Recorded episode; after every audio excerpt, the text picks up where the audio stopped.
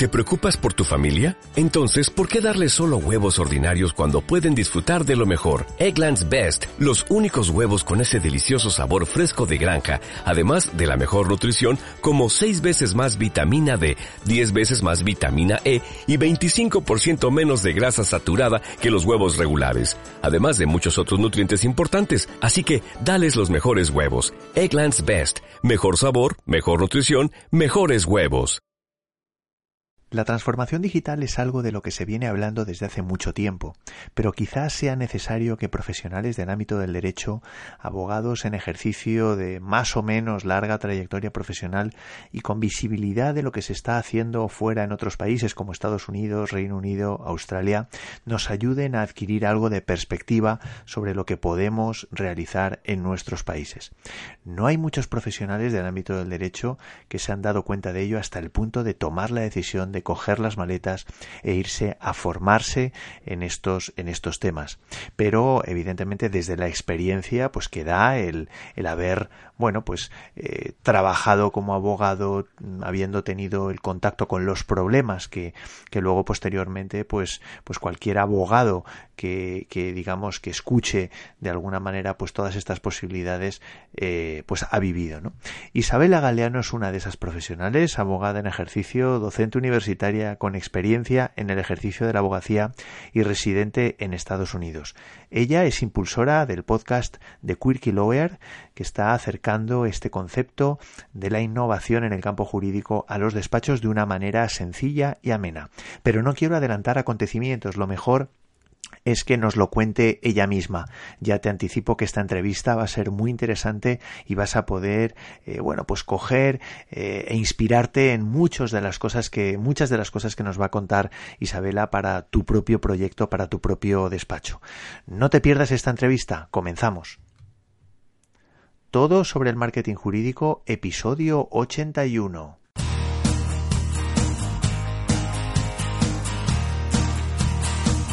Buenos días a todos, esto es todo sobre el marketing jurídico. Como ya sabes, es el primer podcast sobre marketing para abogados en español.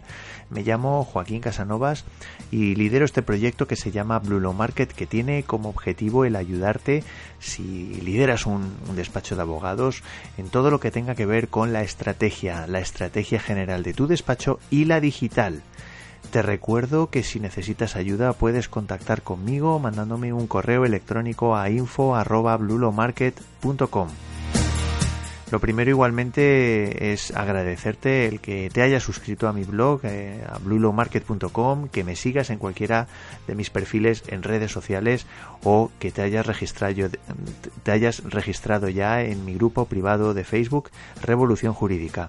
Si no lo has hecho ya, puedes, eh, puedes buscarme en cualquiera de estas fórmulas. Eh, y el enlace de este grupo privado lo encontrarás en blulowmarket.com barra grupo Facebook. Igualmente te recuerdo que eh, si te suscribes al blog eh, recibirás una serie de regalos, una guía, en primer lugar una guía que te va a ayudar a redactar contenido mucho más efectivo para conectar mejor con tus clientes potenciales. Y por otro lado un mini curso un mini training de más de dos horas de duración que te va a ayudar paso a paso a montar tu plataforma online solo tienes que acudir a blulomarket.com barra guía y dejar tu dirección de correo electrónico. Y finalmente también, bueno, pues recordarte que ya está abierta la lista de pre-lanzamiento de la nueva plataforma de formación eh, denominada Transforma Legal que voy a lanzar en breve. Eh, si te registras, pues vas a recibir una serie de descuentos eh, adicionales al precio vas a poder acceder a contenido eh, antes que nadie y vas a tener la posibilidad también de, entrar en contacto con, conmigo y de opinar sobre su contenido pues para mejorar esta, esta plataforma. Puedes eh, acceder eh, en blulomarket.com barra transforma legal. Y vamos allá con la entrevista de hoy con Isabela Galeano. Comenzamos.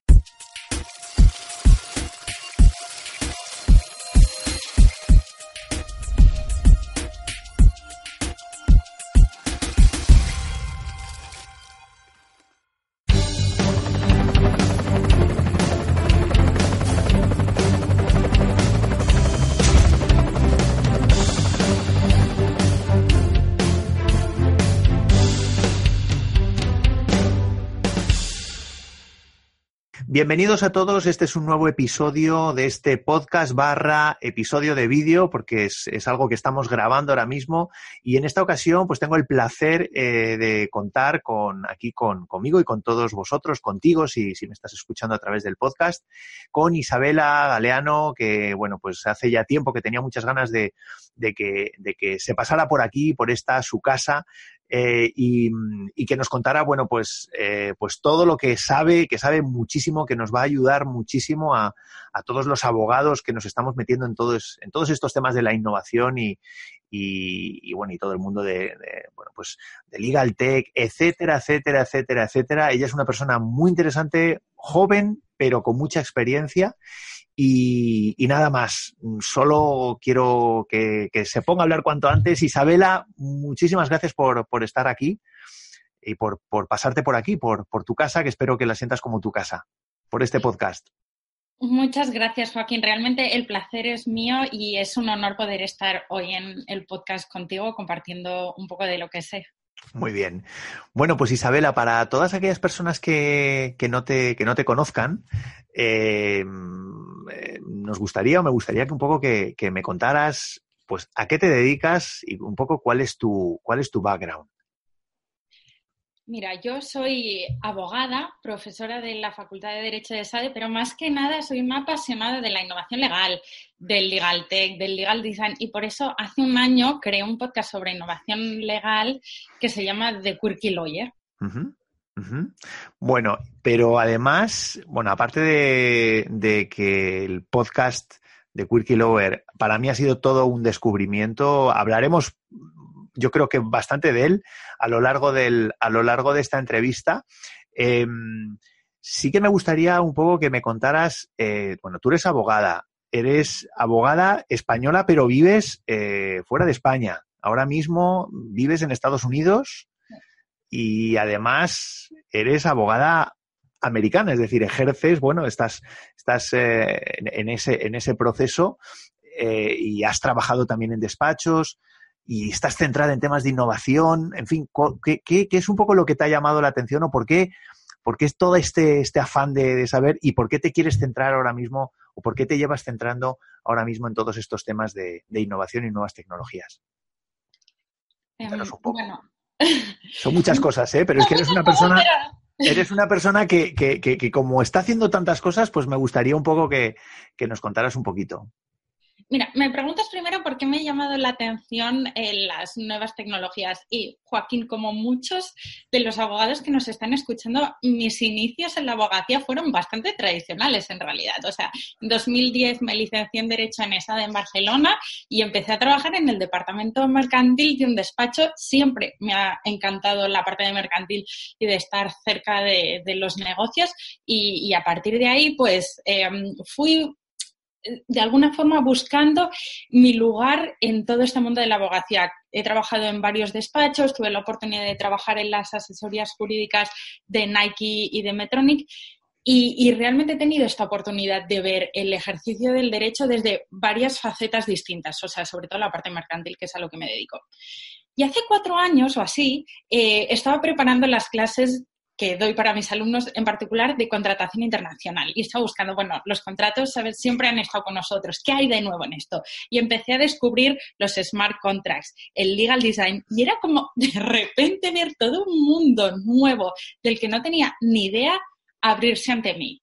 Y en ese momento que todavía estaba trabajando en URIA, me preguntaba, o sea, cada día oímos hablar de Uber, de Airbnb, de Amazon, pero ¿qué es lo que está disruptando, disrumpiendo en el mundo legal? ¿Qué es lo que está cambiando? Y ahí es cuando realmente decido, voy a mudarme a Estados Unidos, eh, he hecho un máster en Georgetown para aprender más de esto y Estados Unidos ha sido la revelación máxima. O sea, aquí he podido sumergirme de verdad en todos estos cambios, ver de forma práctica, porque ahí sí que creo que es una de las cosas que realmente aportan más valor, que es ver cómo la transformación y la innovación se están aplicando en la práctica por abogados, en despachos y, es que ahora realmente tengo la certeza de que podemos servir mejor a nuestros clientes y además tener una mejor calidad de vida, que esto también es muy importante para mí. O sea, que la innovación y todos estos cambios en el mundo del derecho beneficien al cliente, pero también a nosotros como,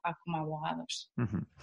La verdad es que, eh, bueno, es fascinante todo lo que, sobre todo lo que la, desde fuera, mm, bueno, pues acabas de describir que has estado viviendo y que, has, y que estás, que estás viviendo ahora mismo y que estás viendo ahora mismo en, en bueno, pues fuera de España, que, que yo creo que siempre es importante tener la referencia bueno, no es que evidentemente seamos menos, pero sí que es verdad que, que, bueno, que en, todos estos temas, pues eh, Estados Unidos y otros países, pues nos llevan, nos llevan algo de ventaja. Entonces es importante, yo creo que, que bueno, pues que personas como tú, que, que, salen fuera, que sobre todo que viven fuera, que trabajan fuera eh, y, que, y que os estáis especializando pues en todos estos temas que aquí en España pues, pues llevan ya también unos años que están pitando, pero, pero sí que falta quizá el, tener esa visión concreta y, cercana en el terreno de lo que se está haciendo, pues es, es, es, yo creo que es muy gratificante el que, el que puedas estar aquí con nosotros y contarnos, ¿no? Entonces,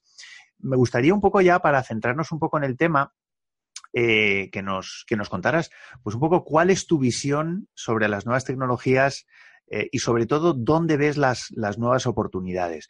Hemos hablado fuera de micrófono eh, y, en, y, en, otras ocasiones cuando, cuando hemos estado hablando pues de preparar esta entrevista y nos, hemos estado conociendo pues un poco que había como diferentes prismas, ¿no? Diferentes sectores, diferentes ámbitos desde el punto de vista de la gestión de negocio y demás, pero un poco para ir metiéndonos en harina ¿Dónde, dónde ves tú las nuevas oportunidades? Eh, ¿En qué sectores? Eh, y luego, si quieres, ya vamos profundizando un poquito más.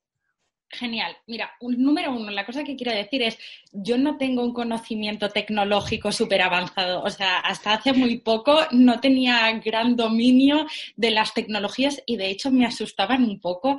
Y una de las ideas que más quiero defender, eh, también para la gente que nos escucha, es que innovación no es sinónimo de incorporar tecnología. O sea, que la tecnología nos va a ayudar y está transformando muchísimo, es verdad, pero que se puede innovar de muchas otras formas en el ámbito legal y no solo pasa por incorporar tecnología, ¿sabes? Y hay mucho mm. ahora eh, que, mm, no sé cómo decirlo, como que la gente va al tuntún, ¿sabes? Aplicando la tecnología y eso no te va a solucionar. Sí, parece, parece que innovar es, es simplemente eh, instalar un paquete informático, ¿no? Un paquete de gestión de despachos y ya está, ¿no? Exacto, y boom, ya lo tienes y, mm. no es así. Para mí, una de las cosas más emocionantes de, de, esto, de este ámbito de la innovación y de toda la transformación que está pasando es la oportunidad de diferenciarse. O sea, y esto es para los pequeños también. Es decir, eh, tienes oportunidad de demostrar de una forma sencilla el valor que le estás dando a tu cliente, que esto es algo súper difícil como abogado. O sea, ¿por qué te ha de comprar a ti en lugar de comprar al otro? Las tecnologías eh, y este cambio de mentalidad, sobre todo, va a ayudar a que tengas a construirte una marca personal con la que te sientas más cómoda y de alguna forma eh, que te ayude a generar mucho más negocio. Y esto pasa también, pues por ejemplo, como em, por utilizar lenguaje sencillo. O sea, muchas veces cuando hablas con abogados te encuentras que, aún te sueltan términos en latín, no sé qué. Mm. Yo soy defensora de, hablar como habla la gente en la calle, porque los conceptos jurídicos de alguna forma se han de acercar. Y eso también es innovación. O sea, innovación es tener un podcast. Mm. Eh, utilizar herramientas de marketing online. Esto tú y yo ya lo habíamos hablado, pero es que mm. ayer eh, no, perdón, la semana pasada vi como un abogado americano que es el que ha abierto el primer despacho en Nueva York de blockchain, la SEC ha mandado una serie de, cartas eh, de las que seguramente se va a abrir un procedimiento administrativo sancionador contra algunas empresas que están haciendo, que tienen criptomonedas, etcétera. Y lo primero que ha hecho este hombre, que es un crack, es hacer un vídeo en YouTube live para explicar cuál era la repercusión de todo esto. O sea, puso un anuncio en LinkedIn, oye, que vamos a salir a las 5 y ahí tienes el link y estuvieron 15 minutos explicando de qué va todo esto y había un montón de gente interesada. Es verdad, es un nicho, pero si tú consigues en tu práctica, que no hace falta que sea blockchain, que puede ser... Cualquier eh, cosa. Mm. Exacto. Mm, vamos, ahí le ganas la partida a muchísima otra gente y te diferencias. Y además, que es una cosa de las que me gusta muchísimo, es más creativo. O sea, yo a veces, muchas veces, echaba de menos en el trabajo del día a día, pues poder hacer un poco, sacar mi yo auténtico, no solo mi yo abogada. Y, y esta transformación creo que es realmente una gran oportunidad porque te permite eh, adoptar un montón de aspectos de la vida real a tu trabajo como abogado. No sé, para mí esto es lo más importante. Y entonces, yendo a lo concreto, a cuáles son de verdad los sectores específicos en los que ahora mismo, no en cinco años, sino ahora mismo estamos viendo más cambios, para mí el número uno es el tema de los contratos. O sea, eh, los contratos creo que es como el ámbito ideal porque hay bastante repetición, bastantes tareas repetitivas que se pueden automatizar, eh, porque hay mucho impacto de personas que igual no tienen bagaje legal, que tienen que contribuir o están involucradas en los procesos de contratación, pues desde departamentos de marketing, ventas, eh, compras y tienen contacto con los contratos y hay muchos, muchas iniciativas que intentan simplificar estos procesos. Otro sector que también em, he identificado como uno de los que están adoptando estas nuevas tecnologías más rápidamente son los sectores regulados, especialmente el financiero, que se ven bastante empujados por los reguladores. Por ejemplo, aquí en Estados Unidos hay diferentes agencias que realmente están empujando muy fuerte para que se desarrolle el tema de las criptomonedas, para que se testeen productos de blockchain. Entonces, si ya tienes un regulador que te está empujando mm. a hacer esto, hace que, ese sector, aunque sea regulado, y esto si quieres luego podemos hablar, pero la creación de sandboxes, ¿sabes? Como de proyectos piloto de la mano con el regulador para crear proyectos innovadores y ese sin duda creo que es otro de los sectores claves. Y el último, pues todo lo que tenga que ver con digital, derecho digital, emprendeduría y tal, también creo que, es una de las... Luego, luego, si quieres, eh, comentaremos un poquito más sobre esto, porque sí que es verdad que yo tenía algunas, algunas dudas, sobre todo del papel de, la, de las administraciones públicas en todo esto, ¿no? Es decir, el grado, pero luego si quieres lo, lo, lo, tocamos. Em, estamos hablando con Isabela Galeano, que es, eh, bueno, pues muchas cosas, abogada, eh, podcaster, eh, mujer apasionada mm, eh, por la innovación, por la, por la tecnología y tiene en este momento pues el, el, bueno, pues tenemos nosotros el placer de contar con ella. Isabela, una cosa que me ha gustado mucho que es el tema de la percepción del valor, de, la percepción de valor del cliente, que gracias a, a, la innovación y a las nuevas tecnologías, pues podemos conseguir, digamos, avanzar muchísimo en eso, en un sector, en una profesión que es bueno, pues tradicionalmente bastante o ha sido bastante gris, en muchos casos continúa siendo gris y que, y que gracias a y que gracias a, bueno pues a todos estos elementos novedosos pues podemos podemos darle la vuelta, ¿no? Eh, esto no tiene nada que ver con instalar, como decíamos, programas informáticos, paquetes informáticos, eh, gestión de despachos, etcétera, etcétera. Tiene que ver simplemente con un tema de mentalidad, un tema de pasión, con un tema de, de pensar, de ponerte en la piel del cliente y ponías el ejemplo de una persona que simplemente haciendo una, emisión eh, en live en, en, YouTube, que es algo que puede hacer cualquiera, pues ya con eso pues puede, puede marcar la diferencia. A mí me gustaría un poco para ordenar eh, todo, eh, todo esto, diferenciar un poco los bueno, pues dos planos, ¿no? Por así decirlo. Uno sería el, y que me dieras un poco tu, tu opinión. Una, una cosa sería el, el, ámbito o el punto de vista de la gestión de despachos de abogados, eh, eh, digamos, de, de, forma innovadora, es decir, el plano interno eh, que, bueno, pues que cualquier despacho pues tiene que analizar y está analizando continuamente pues con un objetivo de ahorrar, de ahorrar costes, etcétera, etcétera. Y otro sería las nuevas oportunidades de, de, asesoramiento, que en algunos casos ya, ya nos has mencionado eh, bueno, pues que la innovación puede, puede digamos, crear o reforzar eh, algunos sectores concretos. Vamos a hablar primero de la parte de gestión de despachos, que eso, digamos, afectaría a cualquier despacho, a cualquier sector y, y bueno, yo creo que puede ser interesante el ver qué se está haciendo, eh, qué iniciativas se pueden poner en práctica y sobre todo, bueno, pues en despachos pequeños con a lo mejor o sin a lo mejor pues un pues presupuestos muy muy grandes. ¿Qué iniciativas ves que ahora mismo cualquier despacho podría poner en marcha hasta llegar, ¿por qué no?, a, a ese objetivo último de, de verdaderamente montar un, un verdadero despacho virtual? Mira, para, es que me encanta que hablemos de esto porque a veces parece que, sea, oh, viene el abogado robot y no, o sea, yo soy de las que piensa que la inteligencia artificial para que se apliquen herramientas que sean de verdad inteligencia artificial, vamos, quedan como 10 o 15 años y no las vamos a ver todavía. O sea, para mí, el número uno que está trayendo todo esto y sobre todo para los pequeños también es la flexibilidad. Y de aquí podemos hablar de ejemplos concretos, pero de gente que yo conozco, y igual que los he entrevistado o con los que he hablado con ellos. Por ejemplo, Jason.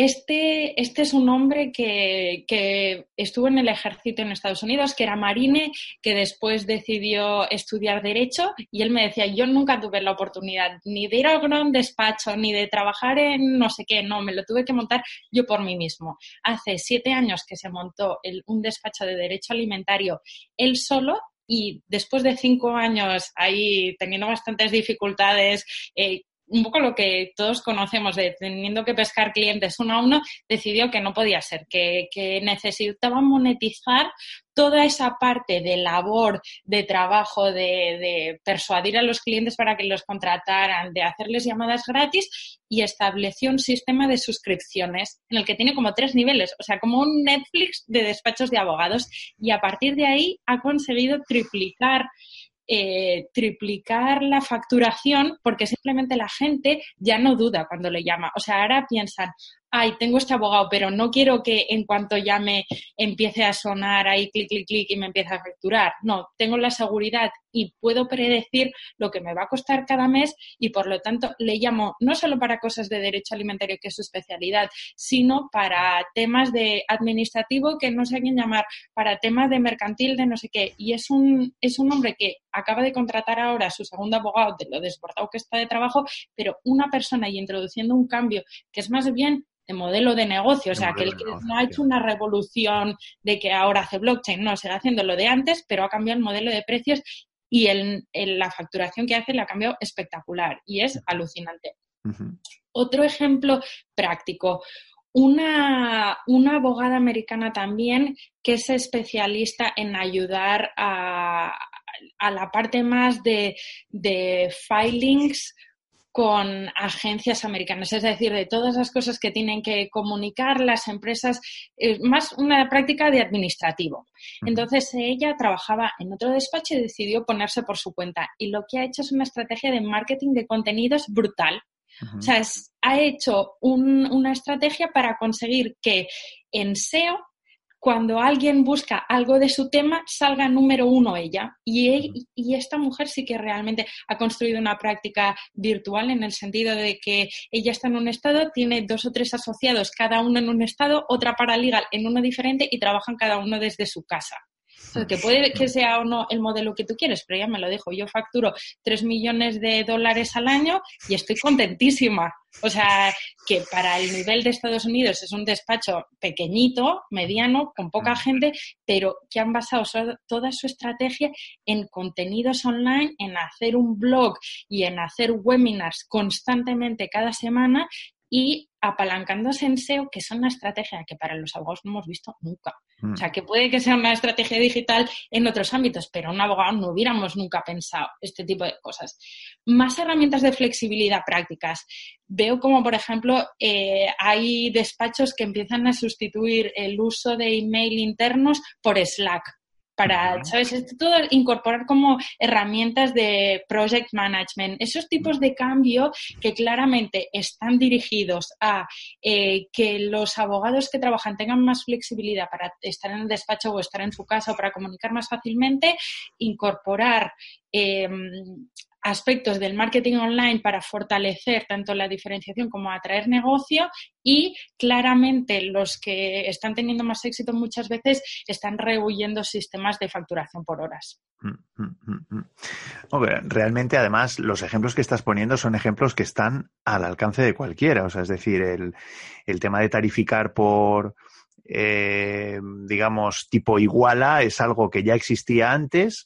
Quizá ahora lo que te permite, de alguna manera, las nuevas tecnologías es bueno, pues es facilitar muchísimo lo que es el proceso de, el proceso de contratación de, de los despachos, los carritos al final, los, los, programas que te hacen de carritos o de pasarelas de, de pago, pues al final son accesibles para, para todas. Está bueno, pues hay si PayPal, Stripe, etcétera, y luego lo que son los, los programas de carritos. Eh, hay algunos despachos aquí en España grandes que están ya eh, empezando a lanzar sistemas de, de modelos de suscripción.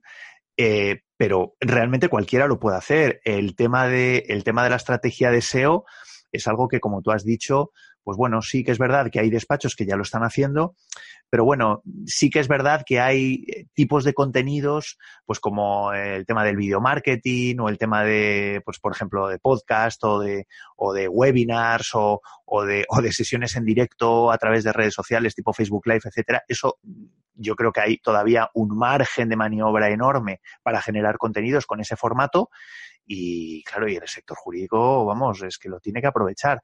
Y luego el último ejemplo que has puesto, eh, el tema de el tema de trabajar en remoto o vamos es que realmente mmm, cualquiera lo puede hacer o sea es que al final a mí me hace mucha gracia porque cuando te oigo eh, sobre todo son cosas que lo que estás haciendo es facilitar la vida a los clientes, dándoles respuestas eh, mucho, mm, digamos, más allá de lo que en un momento dado pudiera necesitar un cliente de ti, que es contratar tus servicios para que le lleves un pleito, al final estás dando mucho más, porque les, les estás dando, pues eso, la posibilidad de, de de recibir soluciones de manera gratuita, la posibilidad de pagar de una manera más sencilla de la que, de la que se le ofrece normalmente.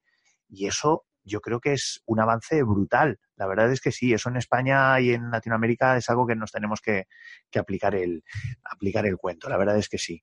Eh, Totalmente, porque sí. una cosa que quería decir es que estamos en el negocio de generar confianza. O sea, mm. que no se nos olvide que a veces parece que las marcas venden mucho, pero yo creo que el mundo de los influencers también mm. llega a los abogados en el claro. sentido de que, que tú estás generando una confianza con el cliente y el hecho de exponerte eh, o hablar más de ti, de lo que sabes y darle vías al cliente para que te pueda conocer antes de contratarte, lo único que hace es generar más confianza desde el inicio. Hmm. O sea, si no vienes por recomendación, pero ha podido escuchar tu podcast y ve que dominas el área de la que estás hablando o que tienes un blog que es la leche, que habla justamente de un problema parecido al que él tiene, tienes muchas más oportunidades de que quieran contratarte. Sí, además, y además algo que, que, me viene a la cabeza, que es algo que, bueno, en algún episodio del, del, podcast que, de este podcast, también pues lo, lo, he intentado tratar y comentándolo con otros compañeros. Yo creo que muchas veces, y no sé si es algo que percibes tú también, ¿eh? pero muchas veces en los contenidos que generamos, Claro, nosotros, si son contenidos escritos, escribimos para nosotros, no escribimos para el cliente. Si publicamos en redes sociales, exactamente igual, o sea, es decir, parece que nos estamos entre nosotros eh, generando contenido, nos retuiteamos entre nosotros, eh, entre nosotros digo entre los colegas de profesión, es decir, eh, yo, por ejemplo, yo me dedico a laboral, a derecho laboral, y, y, bueno, y al final ves pues que todos los especialistas de, de, de, de, derecho laboral, pues entre ellos, pues, pues digamos que se genera pues todo ese contenido pero si te pusieras a analizar, eh, y luego están los canales que prácticamente no se utilizan, ¿no? que son los que hemos hablado, pero si te pones a analizar el, digamos, el porcentaje de clientes potenciales que realmente están viendo esos contenidos, pues es, pues es que es prácticamente, bueno, yo no, te, yo no te diría si es un 0%, pero no creo que llegue al 1% de, digamos, de audiencia que estamos teniendo nosotros que no son, o que en ese caso serían como mucho un 1% de clientes, ¿no? De clientes potenciales. Entonces, al final es como estar intentando matar eh, moscas a cañonazos, ¿no? Queremos captar clientes mediante estrategias de contenido, encima intentando ser, innovadores y demás, pero realmente nadie nos lee. Con lo cual, esto porque te lo decía, porque justo has dado, has hablado de algo que a mí me resulta, mm, o sea, muy, muy importante, que es el tema de los nuevos influencers que también pueden existir en el sector jurídico. Pero influencers para quién? Para nosotros mismos, ¿no? Si nosotros mismos nos estamos generando notoriedad, pero no para nuestros clientes, sino para nosotros mismos. No sé si esa reflexión tú la percibes o la estás de acuerdo o no, o cómo, sobre todo, cómo podríamos resolver este, esta situación, porque realmente es un cambio de mentalidad.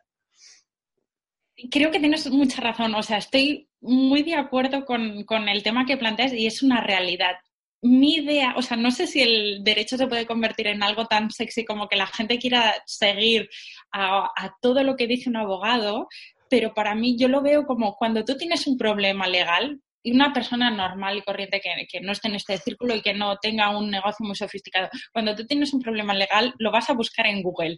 Y por lo tanto, para mí el marketing de contenidos es ahí donde opera. Es decir, no necesito necesariamente que me esté siguiendo cuatro años y me contrate, pero si cuando tiene el problema busca y sale mi blog, he ganado. Claro. Y quizás es una estrategia un poco diferente, pero que también te ayuda. Y luego creo que el otro factor es el del lenguaje que te decía antes y que hemos comentado. Es decir, no puedes pretender atraer a, a, un público en general con un lenguaje que casi excluye. O sea, muchas veces lo que me da la sensación es que, que los abogados nos hemos puesto en un pedestal en el que sabemos que tenemos un conocimiento profesional que nuestro cliente no necesariamente tiene y, y, lo asesoramos como desde arriba hacia abajo, ¿sabes? Cuando en realidad mm. deberíamos estar en el mismo plano y compartir. Y creo que es esa cercanía la que también eh, les puede atraer. O sea, yo es verdad que, que, las cosas que hago las hago más con mentalidad de, de intentar llegar a otros abogados porque creo que es nuestra función. Sí. ¿Sabes? Transformar el sector legal, o sea, que, que, empieza por nosotros, pero que de verdad creo que se puede llegar a, a los clientes, no quizá con, con, temas como la moda y convertirte en un influencer de moda o de fitness o algo así, pero mm. sí que es verdad que si tienes un lenguaje normal, que hay curiosidades legales que a la gente le interesan. Sí, totalmente. No sé. Totalmente, sí, es algo que es algo que yo creo que tenemos ahí una asignatura pendiente y, y, sobre lo que yo creo que deberíamos deberíamos hablar más, porque yo creo que en ese sentido yo creo que el, el enfoque de las, sobre todo sobre todo ahora, incluso cara a la innovación, tengo un poco la sensación de que nos estamos quedando demasiado en la herramienta y sí. estamos dejando de lado el enfoque. Y el enfoque yo creo que sigue siendo, o seguimos teniendo el mismo enfoque que hace cuatro o cinco años. El enfoque sigue siendo el mismo, lo único que están variando a lo mejor, pues evidentemente, herramientas y demás. Eh, y yo creo que ahí es donde está el, el, caballo de batalla, es decir, el despacho que, que tenga la habilidad de hacer algo que, que, parece que es complicado, que es hacer que el derecho sea algo sexy, es decir, el, el, precisamente es decir, oye, es que hay que convertir. El otro día escuchaba un, un especialista en, en, Roberto Gamboa, que es pues probablemente es uno de los mayores especialistas en Facebook Ads en, en, en, en, habla hispana, iba a decir en España, pero es en habla hispana.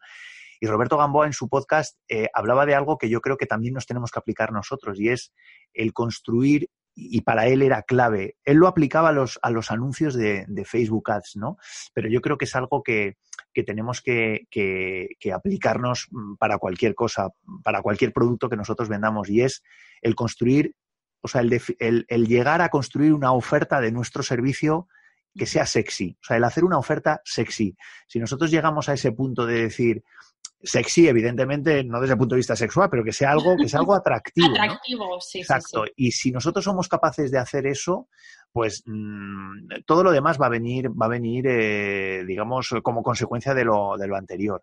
Y yo creo que esa es la clave. Y en una profesión como es la nuestra, que como decía, es muy gris, es, mm. es muy conservadora, tiene un punto de endogámica también y, y, bueno, y yo creo que el enfoque lo tenemos que cambiar. Yo creo que el, el, el, sobre todo apoyándonos en las nuevas tecnologías, porque al final, oye, si nosotros somos capaces de, de desarrollar un canal de video marketing o de a través de YouTube, etcétera, haciendo que los contenidos sean sexys, yo creo que la gente, los clientes potenciales nos lo van a valorar y eso lo podemos hacer mañana. Entonces, es curioso porque, bueno, yo creo que, que eso, y eso lo podemos hacer ahora. Me gustaría, pues eso, eh, que, quería hablar un poco de este tema porque es algo que no es, no se está hablando tanto, habla de criptomonedas, de los smart contracts, etcétera, etcétera. Es que esto, esto aplica a todos los sectores y esto lo podemos hacer mañana mismo, ¿no? Entonces, bueno, pues me resulta interesante que lo, que lo hayas comentado. Que, que, lo pongas encima de la mesa. O sea que eh, hay, otro, hay otro tema también, y ya hablando un poco de los, de los eh, sectores, de, de, de, digamos, concretos, oportunidades ya de asesoramiento eh, que, que, has definido, que has puesto encima de la mesa, que, que bueno, que me gustaría un poco que, profundizaras y sobre todo que un poco dieras un poco un, bueno, pues una reflexión sobre, sobre la parte sobre un poco el, el, el, em, eh, el hilo temporal, es decir, estamos hablando, estamos oyendo hablar mucho de, pues eso, de, legal tech, de nuevos modelos de negocio, de blockchain, de los smart contracts, de un montón de cosas, pero a mí me gustaría un poco que ordenaras desde tu punto de vista, bueno, ¿qué es lo que se puede utilizar ahora? Has mencionado ahora que el tema de los contratos es algo que, que se puede se puede empezar ya a asesorar sobre estos temas pero bueno, ¿cómo, ¿cómo, está un poco el estado de las, de las nuevas tecnologías en estos temas? Si realmente, si va por países, si no, si, y luego si quieres vemos un poco el ejemplo de, de, de España y, y, profundizamos un poquito. No sé si me explico. Ya sé que son varias cosas a la vez, pero... No, o sea, tiene todo el sentido. Yo creo que estamos en un momento un poco curioso porque tanto los clientes como los abogados estamos en muchos momentos desiguales. Es decir, hay gente súper avanzada que ya criptomoneda forever y eso es lo único que ven. Y como te comentaba Luis, el que ha hecho el YouTube Live, su despacho se dedica exclusivamente a temas de blockchain y tenemos el otro extremo, el abogado de toda la vida que quiere seguir haciendo las cosas y consulta los libros en la biblioteca, ¿sabes? Casi tenemos todo el espectro de transformación y es un poco difícil ver eh, para dónde van a ir las cosas. Y aquí sí que quiero hacer una distinción. Hemos estado hablando durante bastante rato de las cosas que pueden hacer los pequeños, sobre todo para que no pensemos que la innovación es solo de los grandes. O sea, los pequeños tienen mucho que ganar y eso que hablabas hace un momento, lo de la personalidad, la autenticidad y, y llamar. Es verdad que los grandes tienen o los grandes despachos tienen otro tipo de herramientas y hay despachos que están haciendo cosas alucinantes. O sea, por ejemplo, Dentons eh, tiene un, un laboratorio de ideas en la que testan sus productos, o sea, pero hay otros despachos españoles que tienen aceleradoras de startups que dan formación para programar a sus abogados, o sea, como que el, el mundo legal está en momentos muy desiguales y es un poco difícil eh, ver hacia dónde vamos. Entonces, yo sí que haría una distinción entre el cambio de mentalidad y los cambios, por ejemplo, relacionados con la facturación, con cómo te relacionas con el cliente, con cómo te promocionas, que eso son cosas que creo que podemos hacer desde ya y no necesitamos esperar, porque las tecnologías que te ayudan a esto realmente son muy básicas. Y he tenido otros invitados en el podcast que, hablaban de esto, ¿no? De que al final lo que necesitas, pues es eh, un sistema que te permita hacer videollamadas, que te permita eh, eh, grabar o, recoger todos los tiempos que has tardado. O sea, no, es un software sofisticado ni fuera del alcance. Esto está por un lado y esto lo podemos hacer ya. Ya hay abogados ya trabajando en esta dirección. Por otro lado, está todo lo que tiene que ver con la tecnología, con lo de los smart contracts, programación, eh, blockchain, inteligencia artificial. Ahí estamos mucho más lejos. O sea, yo creo que, y no estoy ni siquiera segura de que, de que despachos muy pequeños vayan a poder entrar en este espacio nunca. O sea, es verdad que habrá eh, herramientas muy potentes que te permitan examinar eh, miles de documentos eh, y procesarlos súper rápido, pero no estoy segura que esta tecnología vaya a estar al alcance de los despachos pequeños. Yo creo que va a ser más una cosa de nicho, de los muy grandes, los 10 despachos más grandes del mundo tendrán acceso a esta tecnología porque ya son los que tienen acceso a las operaciones que necesitan estas soluciones, o sea, ya hay esta distinción en el mercado. Y entonces para ahí es verdad que sí que hay pruebas piloto y hay gente pues de todo el tema de análisis jurisprudencial predictivo y todo esto. Hay pruebas pilotos pero estamos lejos de, poderlo mm. aplicar en la realidad. Mm. eh, entonces es como, como un momento desigual. No sé si, si tú lo ves parecido. Yo a ver a mí me gustaría un poco conocer un poco tu opinión porque a mí me surge sobre todo la, duda o, las dudas de, varios temas con relación a esto. Uno es eh, el tema del, matching learning. O sea, es decir, la mayor parte de la tecnología de inteligencia artificial necesita que se alimente de información el sistema. O sea, es decir, el, software de turno que te va a analizar pues un montón de contratos eh, y te va a decir cuáles son las cláusulas incorrectas, ilegales o que hay que modificar, etcétera, necesita que se le haya alimentado de información previamente. ¿no? Eh, claro, ¿qué ocurre? Eh, por, por, sentido común, yo entiendo que ahí el papel de la administración pública correspondiente, porque aquí es, a ver, este podcast lo escucha mucha gente de, otros países, entonces ya no es solo de España, entonces eh, con legislaciones diferentes, no ya estados de, la tecnología diferentes o puntos de situación en cuanto al, estado de la, de la, tecnología completamente diferentes, sino de legislaciones diferentes, con lo cual los análisis y, el, y los sistemas de alimentación tienen que ser diferentes. No, no me vale el mismo, es decir, el machine learning de, del sistema de España no me vale para el, para el sistema de Argentina. Tienen que ser sistemas completamente diferentes, ¿no? Entonces, claro, a mí eso ya me surge la duda de hasta qué punto eso va a ser una barrera, hasta qué punto esa va a ser una barrera muy difícil de romper. Y ya no estoy hablando de la situación de los despachos, del acceso que va a tener el despacho por un tema puramente presupuestario, puramente económico de que no, de que no tenga el presupuesto para poder comprar ese paquete informático, sino, decir, ¿quién va a alimentar de información esos sistemas?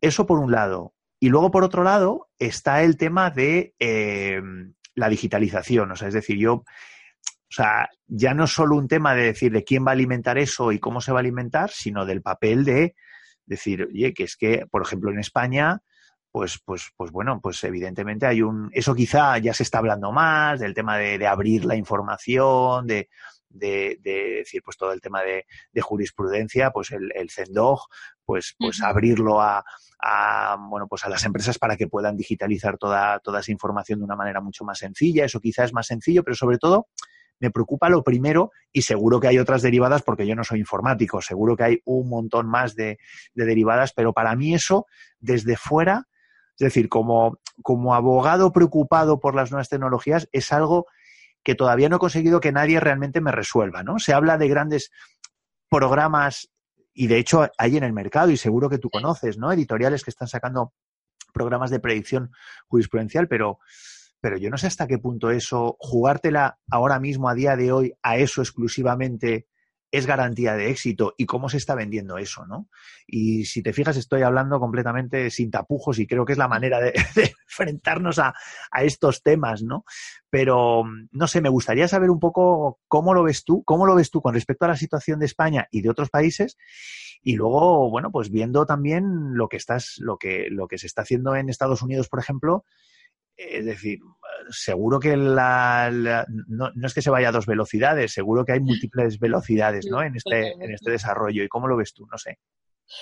Lo del Machine Learning es un tema súper interesante y de hecho que vaya por delante, que yo tampoco soy experta en informática, pero he estado en una conferencia hace un par de meses de, eh, de aspectos digitales y ahora aquí, bueno, en España yo creo que todavía no, quizá en otros países, México así están más avanzados, pero hay un boom tremendo con todo esto de Alexa y del Google Home y de todos los asistentes por voz. Y entonces la gente, bueno, se está como volviendo loca ya, están planteándose tener uno en cada habitación.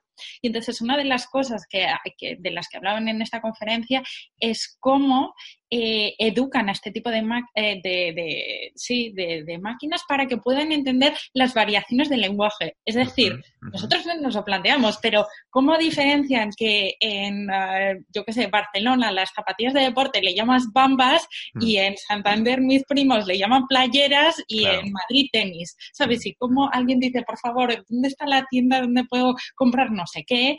Y que las playeras, ah, y que la máquina relacione que para esa persona, porque habla con ese acento, lo que quiere decir es X y le ponga el producto adecuado.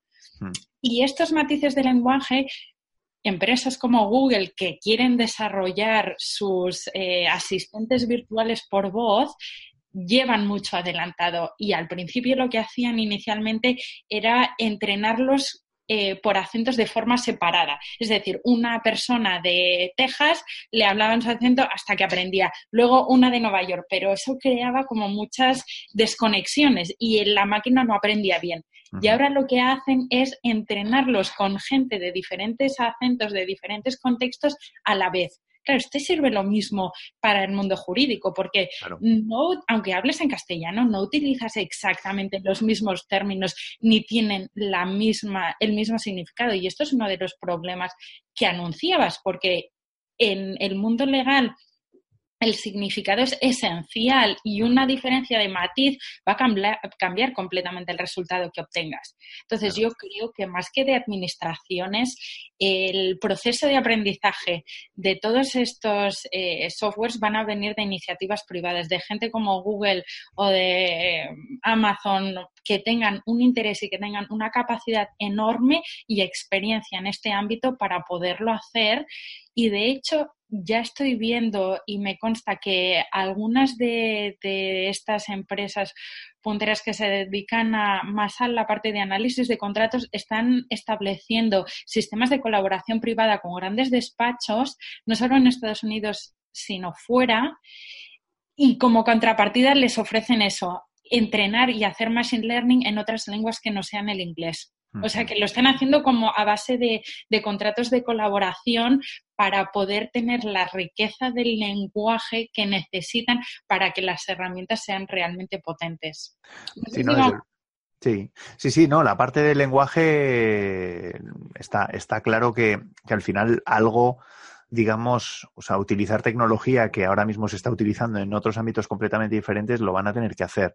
Sí. Yo, a mí, sobre, a mí sobre todo, aparte de esto, que es una de las dudas, ¿no? Es decir, el tema del, lenguaje y demás, está el tema de la, de la, digamos, de la parte jurídica. O sea, es decir, eh, em, eh, sobre todo la parte de los contratos.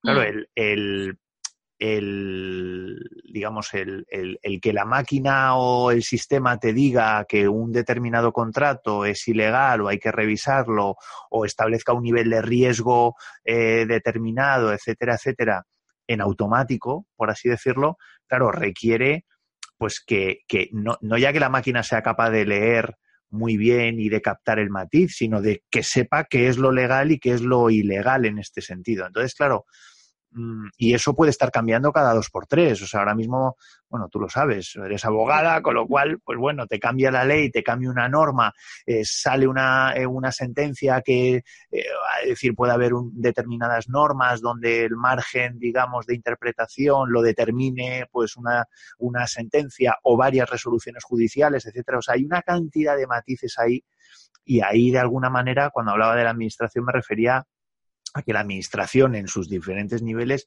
pues tiene, o sea, va a tener que estar involucrado por lo menos con el sistema nuestro, ¿eh? me refiero con el sistema jurídico nuestro donde o sea, hay una parte, digamos, legal que, que son las normas, hay una parte, digamos, eh, eh, digamos, jurisprudencial que también tiene peso y, bueno, y, hay, y, todo esto en un, en un marco territorial que puede ser hasta diferente. En determinados lugares, eh, eh, digamos, dentro de España tenemos las autonomías, fuera de España, evidentemente, cada país tiene su propia legislación. Entonces, ese tipo de cosas es lo que yo no alcanzo todavía a ver, pero probablemente sean cosas mías, que seguro que eso lo tendrán resuelto, pero a mí, por ejemplo, eso ahora mismo que salen paquetes informáticos de, digamos, de predicción de, de, sentencias y demás, yo a mí me da la sensación que como mucho lo que pueden llegar es a decir, en función de la tendencia de un determinado juzgado, pues te dice, oye, pues mira, esta sentencia, pues han identificado una serie de parámetros y te dicen, oye, pues esta sentencia va a ser estimatoria o va a ser desestimatoria de tu pretensión, pero las variables que utilicen me cuesta creer que sean unas variables lo suficientemente finas o afinadas como para garantizar con un porcentaje alto el, eh, ese resultado que está prometiendo ese software. Eso es lo que a mí no alcanzo todavía a ver, pero bueno, Totalmente, o sea, yo ahí estoy totalmente de acuerdo y creo que estamos muy lejos de tener mm. soluciones totalmente integradas que te dan un resultado fino. Es decir, yo lo veo más como herramientas instrumentales que te ayudan a tu labor de abogado, pero que no te están sustituyendo tu criterio, vamos, eso seguro. eso, eso no lo ves todavía tú tampoco, ¿no? No, a día de hoy. Estamos lejos de ahí porque, pues eso que dices, eh, hay muchísimos matices, eh, los avances van despacio, no tenemos mucha seguridad. O sea, el tema del machine learning, eso da para cuatro episodios. Hay también poca transparencia eh, respecto a los resultados. Además, ¿qué pasa? Que ¿Cómo entrenas estas máquinas? O sea, estas máquinas no tienen inteligencia, elaboran sobre lo que les das y es muy peligroso los sesgos que estás incorporando al entrenarlos. Y ahí sí que hay un movimiento tremendo que habla de todos los sesgos eh, intrínsecos de los algoritmos, de cómo eh, depende de cómo se desarrollen lo que hacen en vez de eliminar la discriminación es perpetuar el sistema o las discriminaciones que existen hoy en día. Eh, un ejemplo muy sencillo, ¿no? Por ejemplo, hay empresas que, que se plantean sustituir el sistema de promoción o de contratación por un algoritmo que sea el que decida. Pero ¿cuáles son los puntos de éxito? Esto en, yo estado en conferencias aquí en Estados Unidos que la gente se lo plantea o que decide a quién tienen que despedir o no. El problema es cómo decides cuáles son los en función de los cuales promocionas a alguien. Si lo que haces es mirar cómo son los directivos que tienes hoy, pues probablemente la mayoría sean hombres blancos que han estudiado en no sé qué universidad. Y mm. si haces que el algoritmo sea eso, los criterios que tengas que cumplir para que te promocionen, pues apaga y vámonos. ¿Te crees? que hay un tema moral también importante y no estamos preparados para, tener soluciones realmente mm. que te ofrezcan un asesoramiento con el que casi parece que vayas a prescindir de la labor del abogado. Mm. La verdad, Isabela, todo esto es bastante interesante, es muy apasionante todo, todo esto y, bueno, y, bueno, y me, alegro, me alegro mucho de tenerte aquí, ya te lo he dicho. Em, una cosa, háblanos de tu podcast. Eh, yo de verdad vuelvo a decir, es un podcast que recomiendo. Yo creo que si ahora mismo hay un abogado, iba a decir, iba a decir en habla hispana, pero también lo tienes en inglés. O sea, tienes realmente, cuéntanos un poco esto, porque tienes dos, o sea, es son dos podcasts, pero yo al principio pensé que eran los, el mismo, que lo grababas dos veces. No, no, realmente hay episodios que son diferentes o cómo, cómo, cómo es esto. Cuéntanos un poco el proyecto.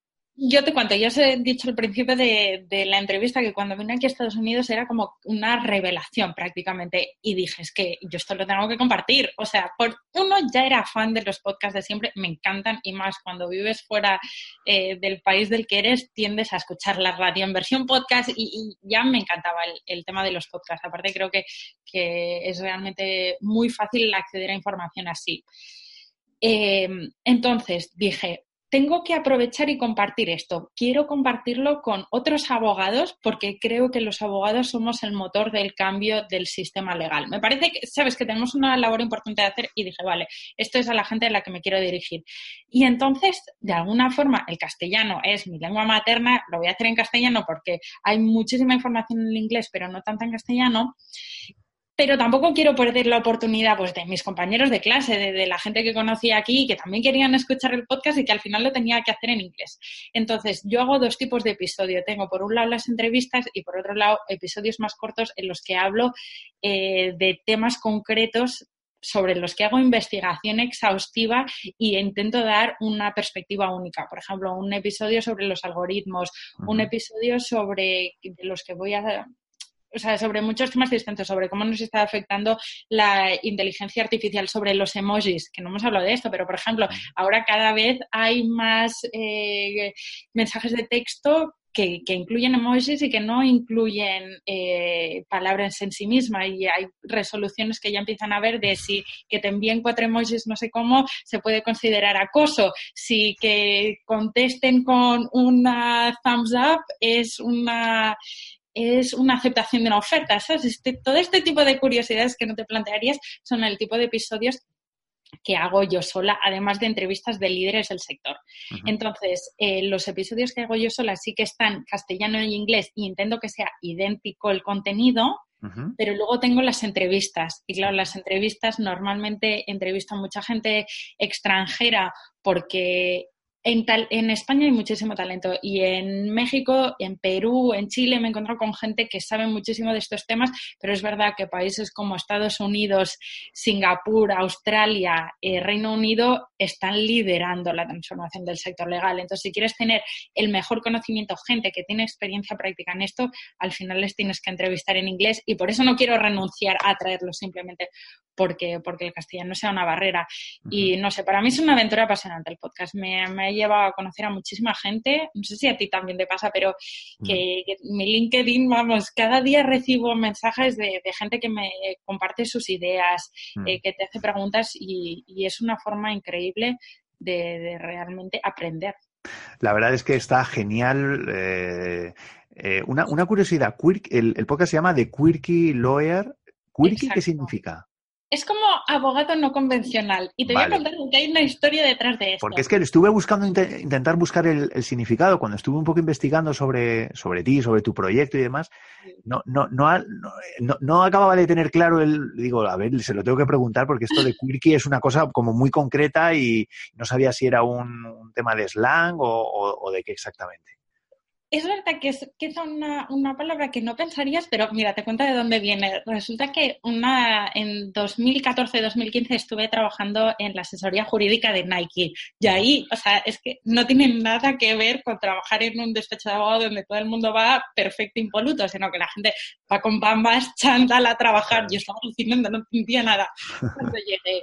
Y, y entonces, Claro, tienes muchas, es un, el, el, centro europeo donde están, es un campus enorme, casi un campus universitario con siete edificios, dos Starbucks, y yo tenía reuniones con directores de, del departamento de compras en el Starbucks tomándome un café. Y era un cambio de mentalidad total. Y obviamente, pues ahí tenía que ir con bambas y casual todo el día. Y cuando me encontraba con la gente, no me relacionaban con el departamento legal y esto va un poco con lo que hablamos del lenguaje. Yo intentaba hablarles, o sea, si estoy hablando con un chico de 25 años del departamento de marketing, no le puede hablar igual que al vicepresidente de legal. Y a mí se me daba muy bien ajustarme al lenguaje, entender los riesgos, aparte de ser un verdadero compañero estratégico del, del business, del negocio y la gente alucinaba, porque es verdad que, quizá otros abogados con los que habían trabajado antes pues no hacían tanto este cambio, es, una cosa también un poco difícil de adaptarte y la gente me decía, es que es muy quirky, ¿eh? realmente es como muy un abogado que nunca me había encontrado y dije, ah, pues es un buen nombre, ¿sabes? Es verdad, es abogacía pero distinto. Vale, vale. O sea que, o sea que de alguna manera un poco lo que tratas con tu podcast es, digamos, que nos convirtamos todos un poco en, en quirky lawyers, ¿no? Por así decirlo, ¿no? En abogados un poco que, que tengamos esa capacidad de, de, adaptarnos y de bajar a la tierra. Yo creo que está muy bien el enfoque. Ya digo, el podcast eh, está súper bien. Yo he escuchado los episodios, estoy suscrito. Eh, cuando lo descubrí me los escuché todos de golpe, incluyendo los de los que, las entrevistas en, en inglés. Y la verdad es que los recomiendo desde aquí. Bueno, ya pondremos un enlace en el, en el, bueno, aquí estará saliendo ahora mismo en el vídeo, si nos estás viendo por vídeo, y, y, si no, si es a través del podcast, pues dejaré, dejaré el enlace, es de Quirky Lower, lo puedes encontrar en principio, bueno, yo lo, yo estoy, yo lo, lo escucho a través de Evox, pero en principio está en iTunes, está en, en Spotify, vi que el otro día, porque subí el mío y vi que estaba también, en Spotify. Está en Spotify, está en SoundCloud, está en Stitcher. Sí, he intentado que sea accesible para la plataforma que uses escuchando podcast, lo puedes encontrar. Vale, fenomenal. Bueno, y aparte de esto, en principio tienes página web, en principio nos podemos suscribir a tu, a tu blog.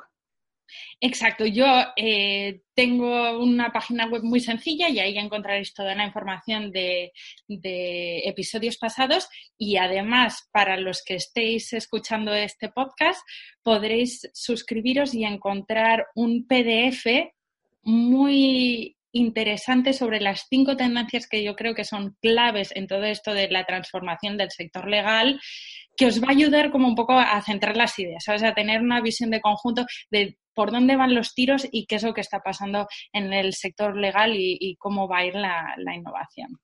Fenomenal. Pues eh, Isabela, la verdad es que bueno, estamos terminando ya. La verdad es que ha sido ha sido un placer. Me gustaría hacerte una última pregunta. Mm, la verdad es que no espero, no sé si te pillo un poco. Eh, en fin, recomiéndanos algún libro. recomiéndanos algún libro o algo que, podamos, aparte del PDF que nos acabas de decir, algún libro que nos, que nos podamos leer, que nos podamos echar, digamos, en, la mochila y que, y que nos hable de todos estos temas que, que, consideres, por así decirlo, un, un deber, un must para, para, para todos los abogados interesados en estos temas y que, y que quieran evolucionar como, como nosotros, como nos estás un poco trasladando tú. Alguno o algunos libros, ¿eh? si son tres, pues tres. Los pondré, pondré los enlaces en, la, en, el, en las notas del programa también. Claro, mira, lo primero que te voy a recomendar es un episodio de podcast que lo descubrí ayer y me parece increíble. No sé si conoces a Seth Godin. Sí, claro. Es el gurú del marketing máximo para los que no lo conozcáis, es alucinante. Pues resulta que su mujer es abogada y ha sido durante 25 años, él la define como una abogada workaholic adicta al trabajo en el tema de, mm, insolvencias. Y conoce muy bien este, este ámbito. Y entonces lo entrevistaron en el podcast de Building eh, New Law que tienen dos abogados canadienses y es alucinante cómo habla del cambio y de la mentalidad de los abogados. Y es súper recomendable porque es que te abre eh, te abre totalmente la mente de esto que hablábamos, ¿no? De cómo hacer marketing y de cómo opera el cambio. Esa es la primera cosa, que es una cosa rápida que podéis acceder. Luego, como libros, creo que uno de los clásicos eh, en este ámbito es sin duda el de Tomorrow's Lawyers. de Suskin porque en el fondo el trabajo que viene haciendo desde hace mucho tiempo y ya lleva muchos años, por lo menos 10 o más, hablando de este tipo de cosas, eh, es muy interesante y, creo que es una buena aproximación porque es bastante accesible mm. a, todos los cambios que se están produciendo. Em, y luego yo leo muchas cosas sobre temas de innovación que no necesariamente vienen del mundo legal, pero cómo, cómo o sea, cómo estamos innovando de alguna forma, ¿sabes? Em, entonces, eh, a mí me gusta leer mucho también temas de, innovación que no necesariamente son del mundo legal, precisamente porque para tener estas ideas innovadoras. Y el último libro que me he comprado es eh, este, Lo Inevitable. Vale. Lo conozco. Que habla de entender las 12 eh, fuerzas tecnológicas que van a modificar el futuro. Creo que es realmente muy interesante eh, porque te da una visión de hacia dónde, dan, hacia dónde van las cosas. Es verdad que, hay algunos libros especializados de blockchain y derecho o de legal analytics, pero esos ya son muy sofisticados y no son una lectura muy placentera, si siquiera muy de, entretenimiento, es algo más pesudo. Entonces yo empezaría con, con estos dos libros. Muy bien. Muy bien, Isabela, pues eh, nada, eh, dejaremos los enlaces en, en, las notas del programa. Y nada más, eh, Isabela, agradecerte de verdad una vez más el, el, que hayas, el que te hayas pasado por el podcast. Espero de verdad que podamos bueno, poder, poder contar contigo más adelante, el mantener el contacto y, y, bueno, y poder que, que, que, nos sigas contando un poco pues, pues tu, tu, tus valoraciones, eh, lo que tú estás viendo en, eh, pues dentro del sector y, y, un poco pues, pues tus consejos que yo creo que yo creo que como has demostrado en esta entrevista tienen muchísimo valor y, y lo tenemos que aprovechar. Yo creo que la, la, el sector jurídico ahora mismo eh, tenemos que aprovechar un poco pues el, conocimiento y la experiencia de personas como tú, ¿no? Que estáis, bueno, pues viendo en el día a día, pues que se están haciendo cosas diferentes y, y no necesariamente tienen que ser cosas eh, difíciles de implantar, ¿no? Y muchas veces, como tú decías, tiene que ver con, con, la mentalidad y eso lo podemos cambiar pues cualquier despacho. No hace falta grandes presupuestos ni pagar paquetes informáticos caros, ¿no? O sea que de verdad, muchísimas gracias Isabel, espero que te hayas sentido cómoda y, y espero poder contar contigo pronto. Por supuesto, bueno, el placer es mío, me lo he pasado muy bien. Muchas gracias por invitarme eh, y espero que, que, a los oyentes del podcast les haya gustado porque es una gran oportunidad que realmente hagas esta labor. Hacer un podcast es muchísimo trabajo y, es un contenido increíble. Realmente estoy muy contenta de estar aquí y por supuesto, vamos, yo encantada de volver. Fenomenal. Pues muchísimas gracias, Isabela. Un fuerte abrazo. Adiós.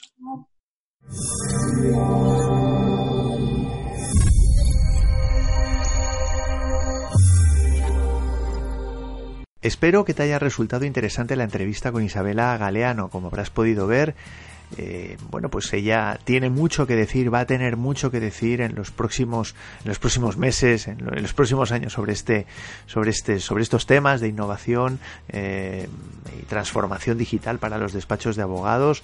En definitiva, eh, te invito a que escuches de Quirky Lawyer, que es un podcast que realmente merece la pena. está, como te ha contado ella, tanto en español como en inglés y ya te digo, aporta muchísimo valor. Y nada más, hasta aquí el episodio de hoy. Si te ha resultado interesante, bueno, pues eh, te pediría que me dejaras una reseña en, en, iTunes y por favor, cinco estrellas, no me dejes cuatro ni tres, déjame cinco, que al final te da, te da lo mismo. Bueno, pues muchísimas gracias y nos veremos en el próximo episodio. Adiós.